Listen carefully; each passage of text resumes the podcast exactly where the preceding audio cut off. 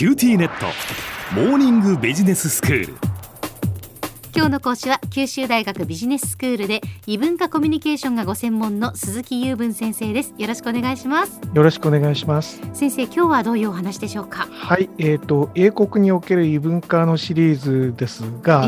えっ、ー、とここのところロンドン地区とそれ以外というので交互にあのお話をしようとしているわけですけども、はい、今回はまあロンドンの周辺ということで有名なハリー・ポッタースタジオのお話をさせていただこうと思ってます。ハリー・ポッタースタジオ、はい、はですね、一回は行ってみたいですね。えー、あの最近あのしかし映画が終わってからかなり経つので、いや見てないという人もあの結構いるんですけども、あ映画を、ね、ご覧になってますか？はい、私ははい全部見ました。ありがとうございます。はい、はいまあ、日本でもね、これに類したものを作るという計画があるようなので、ちょっと早めにお話をしようかなと思っているんですけども、まあ、原作者は皆さんご存知の通り J.K. ローリングスという方で、えーまあ、スコットランドの方でですねいろんなところにゆかりの地があるんですが、まあ、なんといっても一番ハリー・ポッターの関係で観光地といえばここですね。うん、はいあのロンドンから少し電車であの時間があるところなんですけども、まあ、1日どうしてもかかるというふうに覚えておいていただければと思います。はい、とてもあの1時間や2時間で終わらせるようなところではないということですね。そうですよね、えー正式な名称はワーナーブラザーズのハリー・ポッター・スタジオ・トゥアというんですけども、ええ、全部予約制でね、もちろんあのコロナの前からですけども、ずっと予約制なんです。はい、あの入るときに15分刻みぐらいでこう時間が指定されていて、同じ時間の人たちが集まってきて、で時間になると,、えー、と中に障子入れられて、で、まあ、そこからその少しだけそのツアー的なことをコンダクターの人がいて、最初の部屋に案内されるんですけどもその後はまあ3355を好きなように回るという形になってるんですね。まあ、先ほどロンドンから少し時間がかかると申しましたけど、まあ、電車で1時間、そこから、えー、と連絡バスで5、6分かな、7、8分ぐらいかなという形で、えー、移動だけでも時間がかかるんですが、とにかく中が広くて、うん好きな人はですね食らいついてあのよだれを流している間にどんどん時間が経つという とんでもないところなんですよね。やっぱり細かいところを見ていくとねいいくら時間があっても足りないんでしょうね。そうなんですよ映画に出てきたあのアイテムこのアイテム、うん、えー、それからそのいわゆる特殊メイクとかいろんなものが置いてあってですねもうそれを見ていちいち腰抜けしてる間にどんどん時間が経ってしまうんですよ。であの実利的なことを少し先にお話ししますと、うん、多分ですねどのくらいのその熱を持ってるかが人によって違うと思うんですね。はい。なので、グループで行った時には、その早々と引き上げてくる人と、最後まで粘る人がバラバラだとすごく大変なんですよ。なので、行く時は同じくらいの熱意を持ってる人と行くのがいいだろうなと。であの私の学生さんが大変な目に遭いましてですねコインロッカーにみんなの荷物も押し込めて、まあ、安くあげようとしたんですよね、はいはい、だけどその中で早く帰りたい人といつまでもいたい人がいてですねなかなかあの開けられずに困ったという話が、ね、早く帰りたい人はねそうなん待てないですよね、えー、ちょっと辛かったですね。そうですね、えー、で私の感じではごく普通の興味の人でも3時間かかりますね。ああそうですか、はいマニアの人は1日かかるという形で、ここでそのロンドンの見学のペースを崩してしまうという人が多いようなので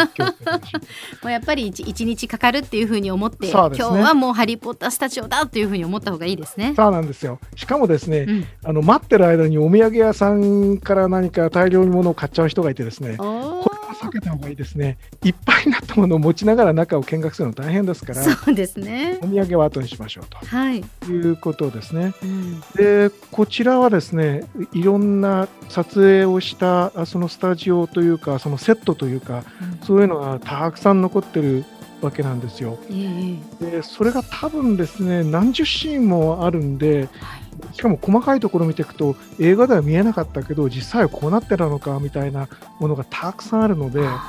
あの本当に一つ一つ見ないともったいないと思ったら3時間では絶対足りないですね。そうなんでしょうね、はい、でしかもですねごめんなさい。これもあの非常にマニアックな情報ですけども、えー、朝一で行くとですね、はい、最初のあたりから少しずつ少しずつ順にあの奥の部屋の鍵を開けてもらうことになるんですよ。うんうん、そうするとあの朝一で行ってとにかく駆け足でいいからざっと見ておしまいでいいんだっていう人がいると思うんですけどざっと見ておしまいにする人は朝一だとなかなか先が開かないので昼前より後の方がいいでしょうというアドバイス。あ意外とそういうことがあるんですね。そうなんですよね。でそういうことって大体そのここの施設のホームページとか見てもそういうことはあまり書いてないので、うん、まあ、実際に行った人にいろいろ聞いてみると、まあ、失敗しなくて済むだろうなというふうに思いますね。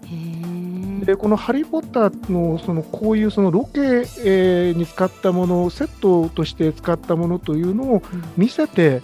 エンターテインメントにするっていうのは、まあ、これが初めてではないかもしれないけれども、うん、いわゆるそのロケ地巡りといったものから延長した発想だろうと思うんですが映画で、まあ、申し訳ないけども収益を上げてその後でその残ったものでも収益を上げられるっていうこと自体は、まあ、非常に素晴らしいことだなということで、うん、まあ、それでその見る方も喜びそして作った方も後からも収入を上げられるという、まあ、ウィンウィンになってるんだったらいいなというふうに思いますね。そうですね。はい。ちなみにその先生が行ってみて、一番のこう、お気に入りのスポットとか、もうここは見て楽しかったなっていうのはあげるとするならば。そうですね。あの階段があの動きますよね。あ、はいはい、見た人はわかると思うんですけども。ハリーポッターのこれは一話でホグワーツ魔法学校の中の階段がこうぐーっと動きますよね。生きてますよね。ええ、あれがあの、見られるので、わーと思いましたね。ただね、博物館と同じでその出し物が少しずつこう入れ替わるようなのでうんうん、で例えばあのホグワーツ急行が最近は展示されてるんだそうですけど僕が行った時はまだなくてえそのあたりもまあリピーターを募るためのっていう感じはしますけどね。なるほど。そういうところがあるので2回行っても美味しいのかもしれません。やっぱね展示内容もちょっと変わっていくってことですね。そうなんですよ、うん、だからあの人から聞いてあれがあったと言ってももしかしたらもうなくなってるかもしれないので まあそのあたりは行ってみてのお楽しみというところなんだろうと思いますね。はい、はい、であのこういうその西欧の方々っていうのはこういうタイプのエンターテインメントの作り方はとても上手だなというふうに思います。アトラクションの中でのその人の楽しませ方っていうのもなるほどこうやればいいのかという発見がたくさんあって、映画の世界を楽しむ以上にあの面白いところがたくさんありますね。はい、では先生今日のまとめをお願いします。はい、えーと、ハリー・ポッタースタジオツアー。ロンドンに行ったら遠いんですけどもぜひ一日かけて楽しんでください。今日の講師は九州大学ビジネススクールで異文化コミュニケーションがご専門の鈴木雄文先生でした。どうもありがとうございました。ありがとうございました